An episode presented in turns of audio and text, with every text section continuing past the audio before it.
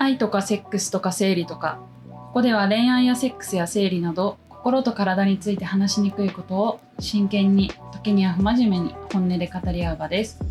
今日のメンバーは30代後半の私のんこと初登場の MJ です。お願いします。はいよろしくお願いします、はい。で、えー、と今回はうん。のテーマは、えー書籍についてうん話していきたいと思っていて、で、はいその書籍とははいじゃかじゃん。生きる哲学としてのセックス御年80にして現役の AV 監督代々木忠さんが、えー半世紀にわたってあの女性が本当に行く姿にここだわりを持ってカメラを回してきたと。うんであのその中で AV のイメージっていうと結構本当に男があの射精するためマスターベーション射精するための。道具としてツツールとしてっていうことがあると思うんだけど、なんかそういうこうことを書いてるんではなくって本当にあのタイトルの通りなんか生きる哲学としてのセックスとはなんか人間とは愛とは性性愛とはみたいなことについて、あの彼がその数十年間にわたって AV の監督をしている中で、まあ、気づいたことみたいなことがうん。すごい綴られている本で、うん。帯だけ見るとなんか陰南の窓を開けとか書いてあって。ね、確かに。ええと思ったんだけど なんか実際読んでみたらもうなんか大切にするところはここだったのかみたいなこととか、うん。すごい気づきが多くってうん。なんかもはや私はこれの本を何人に勧めたかわからないみたいな 本になったしなんかこのポッドキャストを始めようって思ったのも、もうちょっと性愛について掘り下げて考えていきたい発信していきたいって思った一つのうんなんかこうきっかけではあったかなと思っていますと。うんこの本との出会いはそもそも MJ が私に紹介をしてくれたっていうところからはい。始まっていてはい。でなんでこの本を紹介するに至ったかっていうとなんか私たちが2人でこうコロナ禍になってからあの早朝の河原河で。おしゃべりをするみたいなことを時々やっていて、で、まあ、その時に結構そういうこう赤裸々な性についてとか、まあ、そういうこう自分が今どう思ってるかとかこういうこと考えてるんだけどとか、こういうことが身に起きてですねみたいな ことをなんかこう共有し合う場みたいな感じで、まあ、2人で話していてう、ん。でその時に私があのセックスを自分がしている時に悲しいとか虚しいとかではないけれども、なんか涙が出る時があると。うんうんうんうん。でその涙はあの自分なりに考察するとあの普段社会性の鎧をまとっている自分がうん。セックスをする時にまあセックスをする相手っていうのはそもそも自分がこう好きな人であるうん。信頼する人であるっていううん。前提なんだけれども、うん。まあ、そういう人としている時にあの社会性の鎧を鎧を脱ぎ去ってうん。結構生身のむき出しの状態で自分は相手に向き合っていてうん。でその時になんかこう相手とつながるというか肌が触れ合ったりもう実際挿入されてつながっているみたいな感覚の時にむき出しの自分のなんかこう感情の蓋みたいなものとかも取れそれがなくなってなんかこう自分の中身みたいなものが溢れ出している状態。でそれがこう結構涙として出ているんじゃないかみたいな話をして。でそしたら MJ が「なんかそれ本に書いてあるわ」って。これはっていうね。って言って紹介してくれた本で、うん。もうその直後に Kindle で購入して まあその日中に読んだんだけど本当に、まあ、そういう話が書いてあって。で、まあ、他にもその気づきがいっぱいあったっていうところなんだよね。そうだね。で、まあ、ちょっとその本の中で、まあ、気になったというかああここはっていうようなところについてをあの紹介しつつ、まあ、それで私たちがどんなことを考えたかみたいなうんことをここで話していきたいなと思っています。はい。そもそもさうん。MJ はさ、うん先にこの本を読んでいたじゃん。そうだね。どう思った？なんで買ったかみたいな話からまずあるかもしれないけど、なんか自分はその会社の同僚からなんかプレゼントされて読んだのがきっかけで、まあ、うん。その同僚ものんこみたいにすっごいいろんな人にこの本をなんかプレゼントしてんのむしろ。もうへえすごいね。新書で買って、うん。これ読んでください読んでくださいって言って。伝道師なの？そうそう謎になんかヨーヨー中にハマっててすごいこう渡してる中でもらってなんだこりゃって思いながら読んだんだけど、まあその彼が多分渡してくれたのは自分がそのそもそも生物の体とかなんかあとはセックスのこう意義とかっていうのにすごいこう興味があるみたいな話をこうしていてそれでこう多分渡してくれたんだろうなと思うんだけどやっぱりそこの観点から読み進めて、まあ、すごいなんだろうさっきの話も近いけどセックスのこう概念が覆されるみたいなその泣くみたいなことって自分は全然ないしあのその本を読んだ後ももう一切合切ないんだけどやっぱりその一番印象的だったのはその泣くっていうシーンのところでなんかそこに感動を覚えるとかいうよりもそんなことある？みたいな。それはあれだよね。その女優さんがそうそうそうそう。AV の撮影の時に、まあ、うんその真剣に向き合ってうん。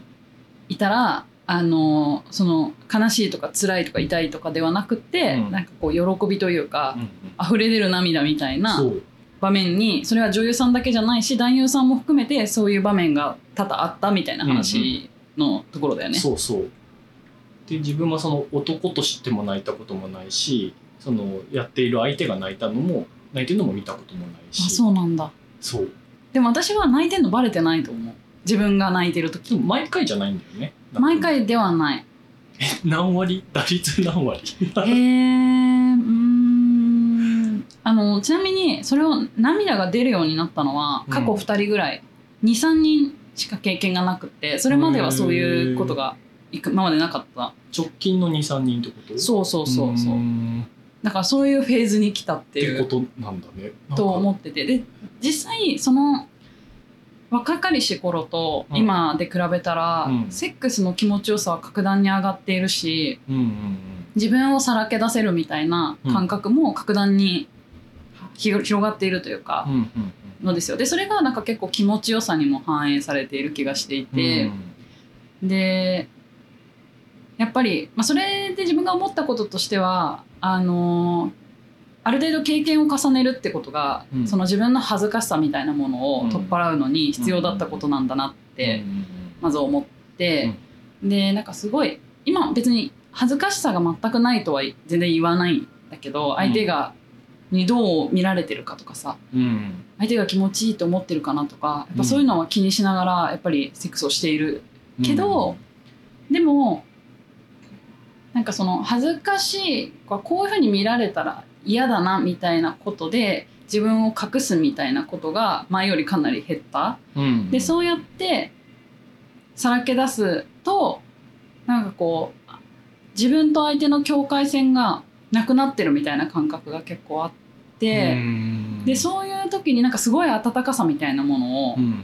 肌だけではなくってうん。感じる、心で感じるみたいな、うん。うん。でなんかそういう時に涙が出る。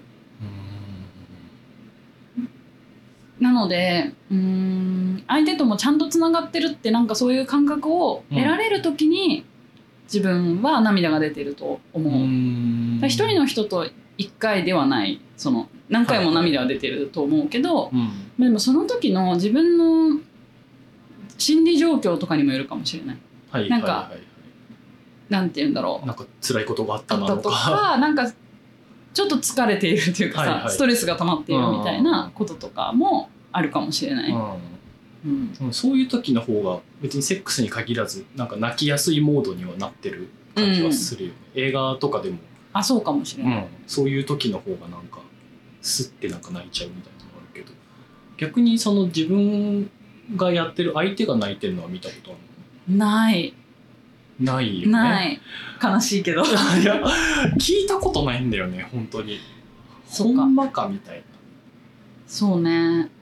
がそのそのヨヨチュウさんのやつで泣いてるっていうやつもなんかけまだ見つけられてないからさ見てないんだけどさ。あ AV よねそのね。あれもなんかどんな感じなんだろうなみたいなのすっごい気になるよね見た友人は本当にあれはドキュメンタリーだったって言ってた。そう。なんかそのヨヨチュウさんのことでかか記述があってすごい印象的だったところが、まあ、いくつかあるのだけど、まあ、まず、うん。えっ、とまあその普段私たちも含めてみんながしているセックスが、うん。あの実は相手の体を使ったオナニうんなんじゃないかと。うん。ーでそれは本当に相手がいたとしても、うん。まあ、自分相手のことを見ないでうん。やっているセックスはもうただのオナニーであるみたいな話をしていて、うんうんうん。それは私本当にそうだなって俺もそう思う。思うよね。なんかそういう相手私はその自分が好きな人うん。としかしセックスしてないけど今のところ、うん。なんかそれでもうんその人にとってのセックスがその射精するためのものというかさうんうんっていう人とそうじゃない人がうんうんいたなと思ってて。う、ん。でその射精することが目的である人、うん。性欲を満たすためのものである人っていう時の虚しさたるや、うんうんなんかそれは本当に純粋に悲しいの方で、うん。終わった後とかすごい虚しくなったりとかやっうんている最中すらもう虚しさを感じている時とかがうん。結構あって、うんあ楽しくないなって、うんとかなんか自尊心が傷つくみたいなうん。感覚を結構あったうんだよね。なんかそれはそういう人とのセックスで自分が泣いたことはない。涙が溢れたことはない、つながった感を感じないし。感じなくて。ってでヨヨチュウさんの中でまあお互いの感情が共鳴し合うことが大切だっていう話をしてて。ことねでそうすれば、まあ、かから人は体も心も満たされると。うんうん。相手の気持ちとつながらなければ所詮は自己完結でありオナニーに過ぎない。そこからは決して恋愛も始まらない。うん。感情を伴わな伴わないセックスでは何度も言うように結局心が虚しくなるだけなのだと書いてあってうん。本当そうだなってうんうん思ったと、うんうん。やっぱ感情を伴うセックスっていうのが大切であるっていう話をしていて、うんで、まあ、じゃあどうすればいいのかっていう話のところで、うん。セックスは心でするものだ。だからセックスをする時は相手の目を見よううんっていう話をしててその目を見るっていうこと目が合うみたいなことが自分はすごくセックスの時もだしその好きな相手との会話とかの中でもかなり大切うんで相手が私は結構普通に多分人の目を見るうん方そうだよね。うん。あのそれは恋人とか関係なく、友達とかね。まあ、それはなんかそういうもんだと思ってたし、うん。礼儀だと思ってたみたいな。もちろんずっと見てるなんてことはうん。さすがにちょっと気まずいからないんだけど、なるべく目を見て話すっていうのはなんか意識してた部分、ちっちゃい頃から、まあ、そういうもんだと思ってやってきたことだだけどまあ周りに見てこない人いるじゃん、うんうん特にそれがこうセックスする相手とうんかってなった時に、うんその手前のコミュニケーションというか日常的なコミュニケーションすらも目があんまり合わない人だったりすると、この人私と話してるかなみたいな。私ではない何かと話してるんじゃないかって。独り言なのかなみたいな。みたいなとかなんかもう違う女の人が頭の中にいるんじゃないかって思ったこともあるぐらい。それはセックスの時もそう思う。私のことを全く見ない人はあこの人は脳内で違う人とやってるわみたな。いるなほどね 別にそこにやきもちとかは焼かないんだけど、うん。あ私のこと好きじゃないんだなって思って、うん。自尊心が傷つく。うん。から目が合うっていうことを相手が自分の目を見てセックスしてるみたいなこととかはめちゃめちゃ大切、で、うん。そういう状態じゃないとそれこそさっき言ったな涙が出ることにもならない。って思っていて、でヨヨチュウさんがその著書の中で「あのまぐわう」っていう言葉について考察を述べていて、うん。でまぐわうって交わるっていう漢字混じるっていう漢字を書くのかなって思ってたんだけど、まぐわうとは正しくは目が合う、目合うと書いてまぐわうであると。でこれは結構目から鱗。あれね納得感というかある感じのね。だよね。うん。まぐわうっていうのは目が合うということであって、まあ、それによって相手とつながるんだと。うん。でセックスではまぐわいがとても大事だ。そのまぐわいは目合うね。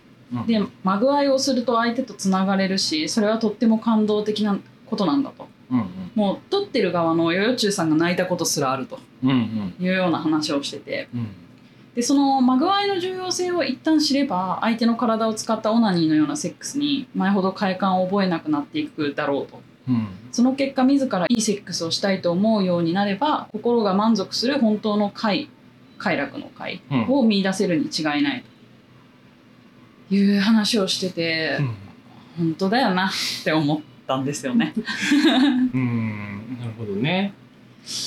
なんかそうでもちょっとなんか自分的にはこうあ耳が痛いなっていうところはあるってその本でもそうなんだけど、まあ、なんか結構こうオナニー的なセックスなんじゃない？って言われたらうん、あ確かに自分のやつそうかもなって思っちゃう部分もあって。へ別になんか目は見ないわけではないし相手が気持ちいいかどうかっていうのも気にしながらするけど、でもやっぱ最終的にはなんかその自分がこう行くため釈生するためにやる行為っていうなんかゴール設定なんだよね。あの行為が。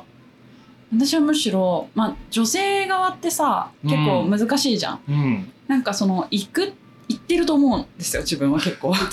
そこをさ本当に謎なんだよね。だから。そう分かんないじゃん。わかんない。でその潮を吹いたことが経験あるけど、うん。潮を吹いたのが言ったではないなっていうのはすごい分かるの、うんうんうんあれはなんか本当に物質が飛び出ただけみたいうん、な。何かが出たみたいな。うん、なんかその強烈なクリトリスの刺激によって、うん。なんか強制排出されたみたいな感じだったの。うん。ね。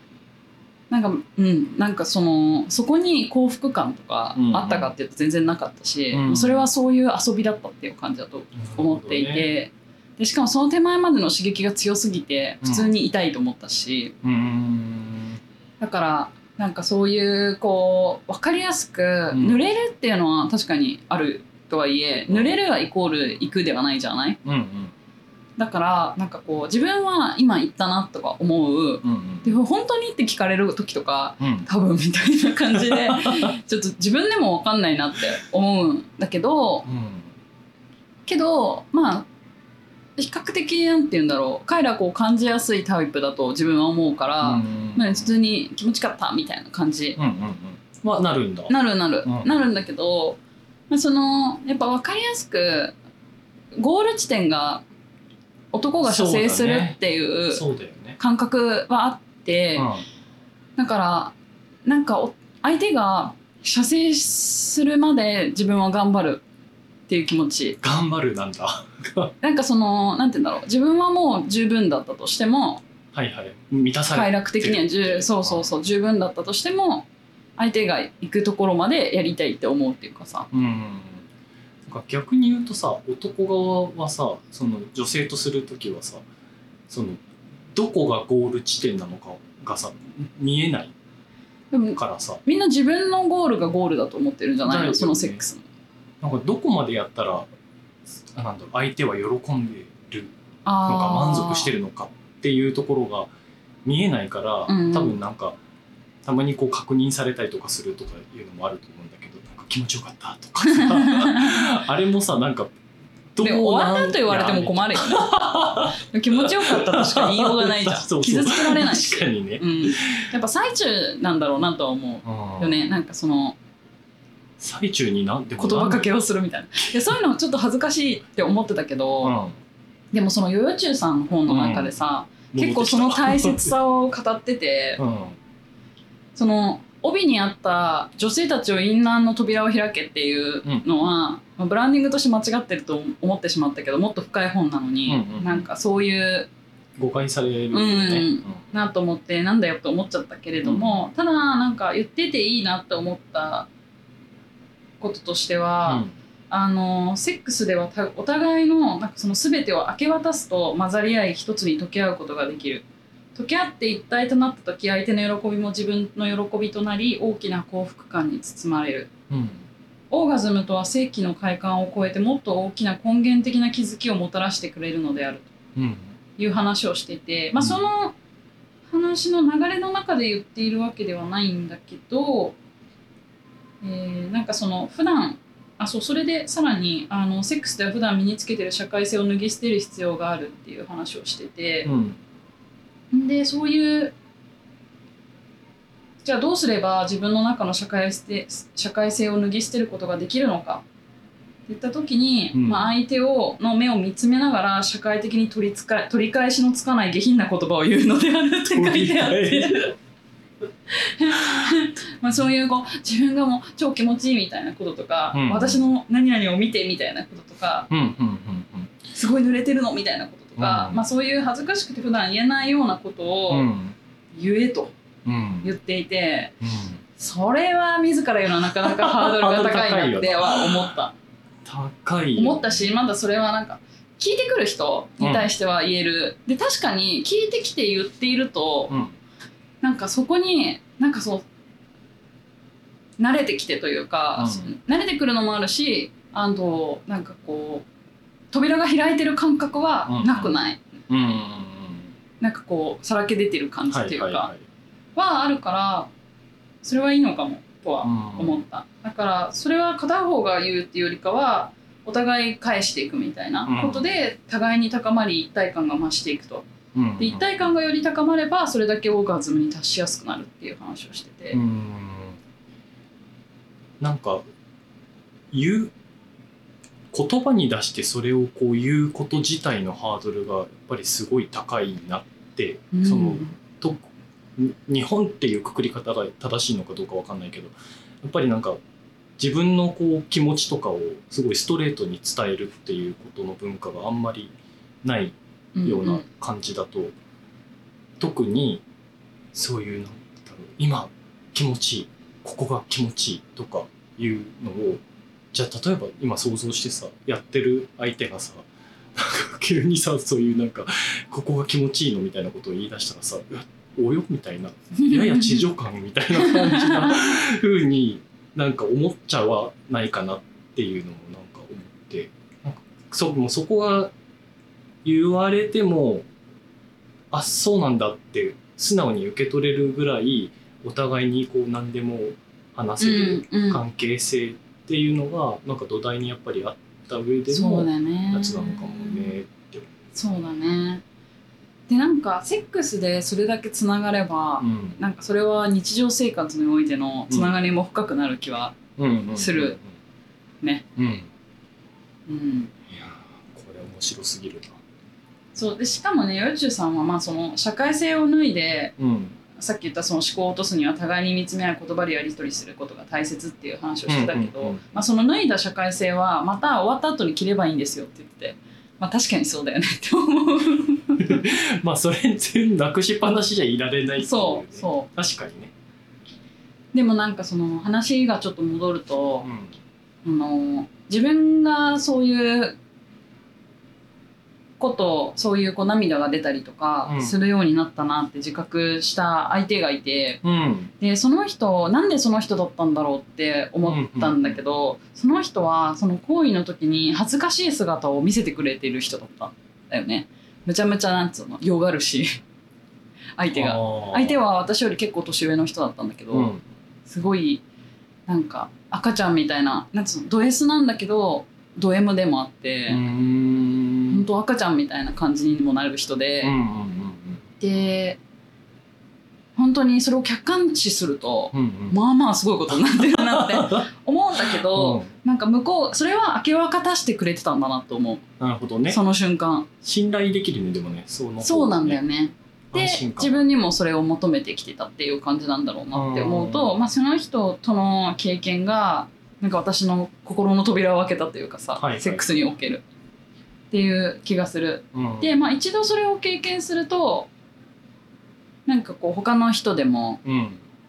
それがもうあるって知ってるから、うんそこに向かってこうってうんできるんじゃないかなって思っていて、そういう意味でいい相手を見つけるのは大切だなと思いました。うんなるほどね。まあ知ったらあれだよね。今度逆にのんこ側からそれをなんだろそういう心持ちで、なねそうできる。ただでもさ付き合いたてとかでそれやると、ほん。と知女みたいになっちゃうじゃん。難しいなとは思う、そうだようね。ん、だから自分から例えばこのヨヨチュウさんの本の話をしたりとうか、んうん。マグアイとはとか言ってさうんうん。言ってみたりとか、うん。あのそういうものに自分はすごい好奇心というか関心があって、うんなんかこうセックスをただの性欲を満たすものとかと考えてないんですよってうんいうことを話しておくことかなとかなるほど思う。ねちょっとジャブ打ちつつみたいな。そうだね。なんか相手もそういうことを理解したいって思える相手としていきたいなと思うんだよね。そういう相手を見つけていきたいと思うっていうか、はいはいはい。まあでもそうだね。そういうしなんかくくるところの信頼関係みたいなのって一日でバッてできるようなもんでもないからやっぱりちょっとずつお互いに見えてなかったところとかを開け広げていってうん。成り立つ。でそうするとセックスの時にそういうのも言えるようになって、っうん。ていうことなのかね。うん。うん。でもその人その最初のきっかけの人以降はのは全員そういう感じになってるってこと？うん。うーん。まあ数が少ないのもあるけど、うんうんそのテクニックがすごいあるなしに限らず、うん。たまたまかもしれないね。なんか相手が自分を気持ちよくしようとしてくれる人にしか出会ってない。うんうんこっちとこっちはどっちがいいみたいな。うんうんとか今日なんかハードなのがいいか優しいのがいいかどっちがいいですかみたいなとか。はあはあはなんかこう私をよくしようとしてくれてる感じを感じたりしてうん。ありがたいなって思ったありした。自分は自分でねなんつうんだろう。相手に対してうん。相手が気持ちよくなるようにしたいというか満足できるようにしたいって思うじゃん、うんから頑張るし。まあ基本的に頑張るけどそういうのうん。もともとそれがなんか一方通行じゃない感じがいいな、はいはい前頑張ってたのは、まあ、そうしないと終わらないしうんうんあとなんか相手にの中での自分の存在価値を高めたいっていうようなうん気持ちだった気がする。うん今はそういうことよりかはなんかこうつながりたいみたいな気持ちが大きい。うんうん。溶け合いたいみたいなんか今の一方通行っていうのはなんかすごい確かにっていう言葉だなって思う。なうん。うん、お互いがの方にこうベクトルが向いてないとなんか成り立たないんだろうねきっと。ただ言って終わりになっちゃううんと思う。うね。まあ、ヨヨチュウさんの本からの考察についてはひとまずこんなところでにして、はい。えっとノートも私たちやっていて、うであと,、えーとこの書籍についての情報とか URL とか入れるようにしようと思っているのでぜひ見てください。ポッドキャストにの概要のところに貼っておこうかなと思ってます。はいはーい。